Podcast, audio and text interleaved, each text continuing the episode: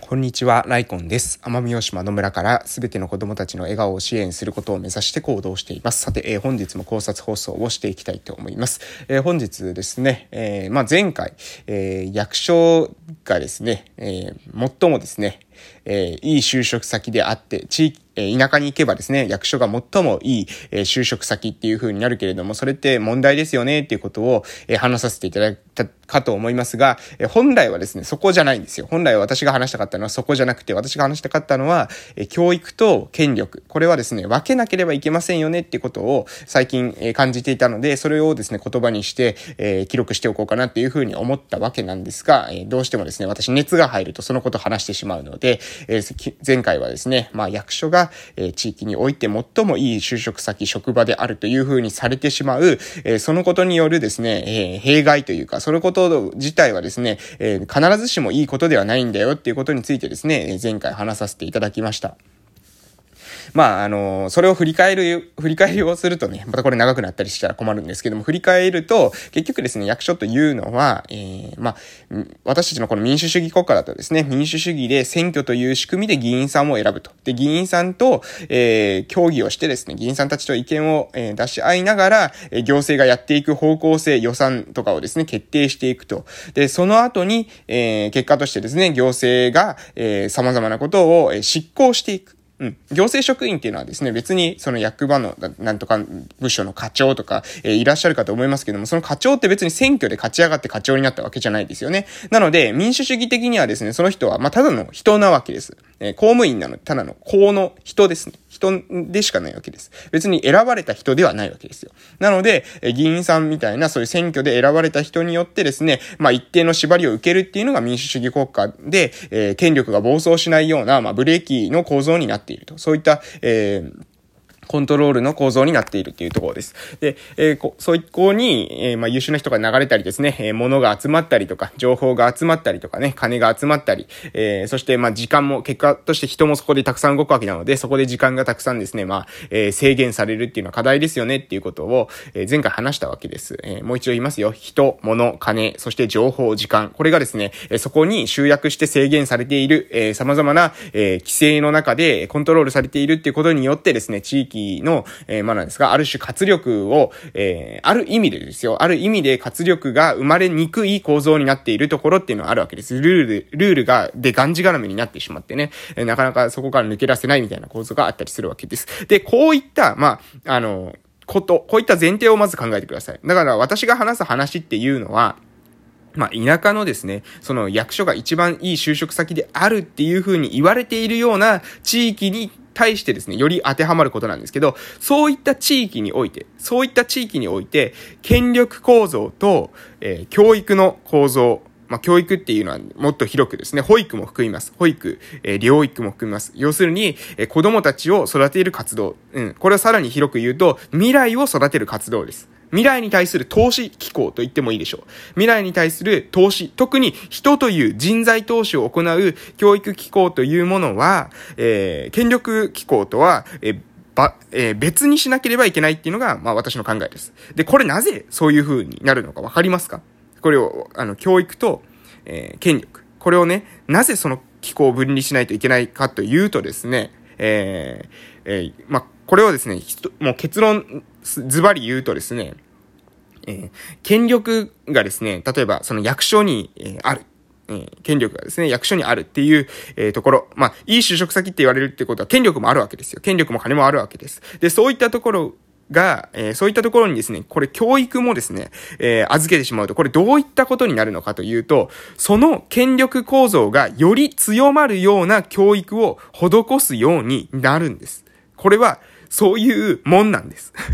そういうもんだと私は思ってます。いいですか？権力があれば、権力があればですよ。例えば私に権力があると。そうすればですね、その権力者っていうのはどういった教育をするのかというと、私が権力者であることを維持できるような教育を行うようになる。これはもう歴史が証明していることじゃないかなというふうに思うんですけれども、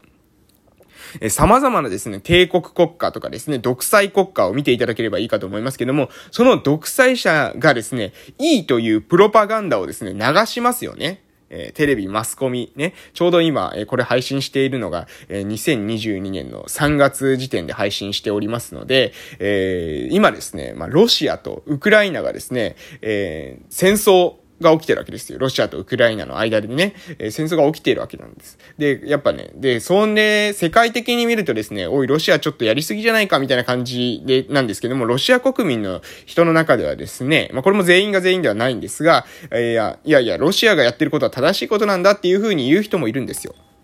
で、えー、ちょっとお待ちください。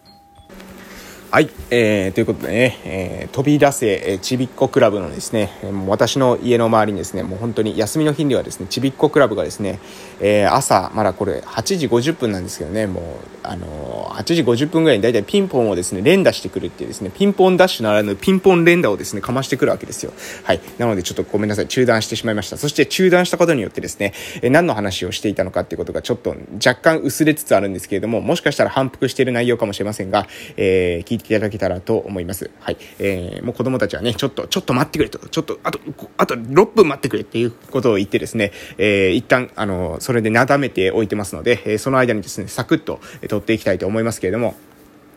えー、まあ、多分ね、こんな話してたんじゃないかなと思うんですけど、あ、ロシアの話してましたかね。えー、まあね、そのロシアの人はロシアの、えー、プーチンさんですね。プーチンさんは、まあ、えー、テレビ局をですね、まあ、ロシプーチンさんってこう、天然ガスのね、会社とかをね、国営企業に、まあ、えー、して、で、その国営企業で、まあ、えー、中国とかですね、その、アジアのこの新興国、えー、どんどんどんどんこれこれからですね、えー、エネルギーを使って、どんどん産業を起こしていくぞっていう国にですね、バカスカそのですね、天然資源っていうのを売ってですね、で、その金をたくさん抱えて、で、そのたくさん抱えた金でですね、今度はテレビ局を買って、で、テレビ局を買って、今度はですね、自分がいかにですね、素晴らしい、えー、大統領であるか、みたいな感じのプロパガンダを流したとされているわけです。まあ、これわかります？せんよ。私もロシアのテレビ見たことないのでわからないんですけども、でもそういった、えー、いう風に言われているわけです。で、これ、これからもわかりますし、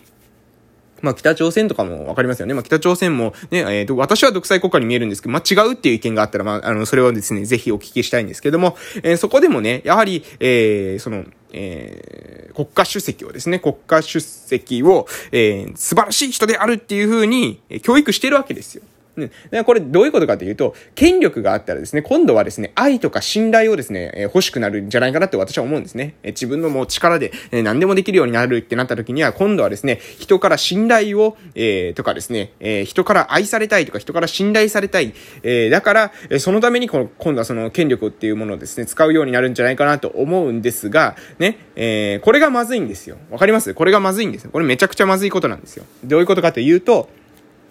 えー、権力とね、教育っていうのを合わせると、その今ま、今ある権力っていうのを肯定するように教育をしていくんですが、ですが、今ある権力のですね、構造というものは非常にですね、その、危うい、えー、ものなんですよ。どどういうことかというと、えー、10年後、20年後ですね、その権力構造が全くそのままであるかどうかってことは、これ分からないわけなんです。うん。もしかしたらね、えー、もうこの、えー、自治体のね、レベルをもっと他と合併して広げましょうなんてことになってくると、これだけでですね、もう状況っていうのはかなり変わってしまうわけですよ。で、えー、まあ、ある意味ですね、えー、席数は決まってるわけです。うん。公務員の席数なんてね、あの、そんなにバカすかですね、でかく拡大したりはできないわけですよ。人口も減少してる、少子高齢化でですね、もうあの、他の産業の人たちもいないっていう中、役所だけどボコスかボコスか拡大、拡大していくってことはできないわけなんです。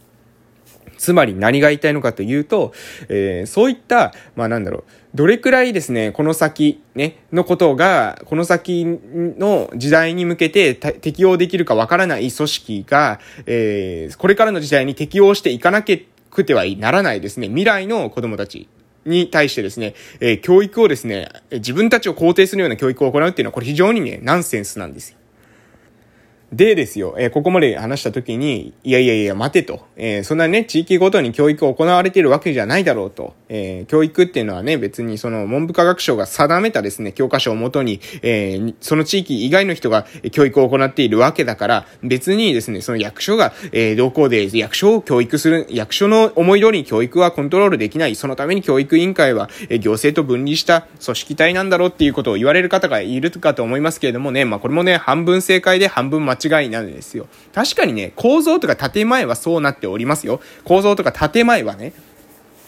でもね、あの、これね、地域に、田舎に住んだことがある、わかる、えー、ある方だったらわかるかと思いますけれども、やはりね、そのね、あの、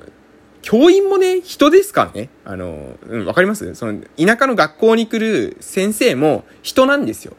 そうするとね、まあ、やっぱり、えー、これもね、公務員とかですね、教員はね、なんか万能説っていうか、えー、本当にもう君主みたいな人たちが全員なってるみたいな、そういう幻想があるからですね、こういったことが起きるんじゃないかなと思うんですけども、えー、教育、え教育者を、教員が、であってもね、教育を行う人であっても、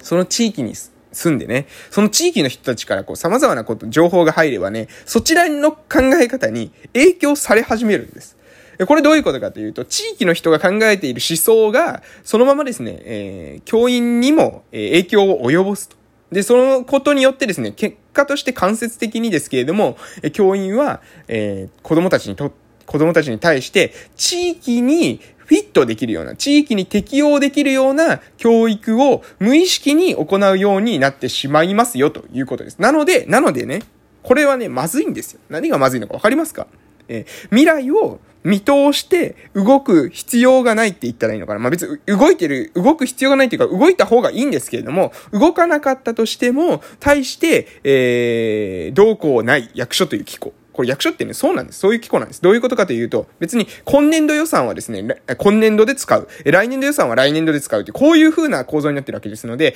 今年度余ったから来年に投資しようとか、そんな使い方はできないわけなんですね。つまり、そういった単年度だけでですね、考えている、えー、構造の組織体が、えー、未来のことですね、10年も20年もね、先のことを考えて教育投資を行っていく組織としてですね、機能すること自体が困難極まりないわけです。なので、教育と権力。これはですね、分離した方がいいんじゃないかなっていうのが私の考えです。ちょっとまとまってないですけどもね、何か皆さんの考えるきっかけになっていただけますと幸いです。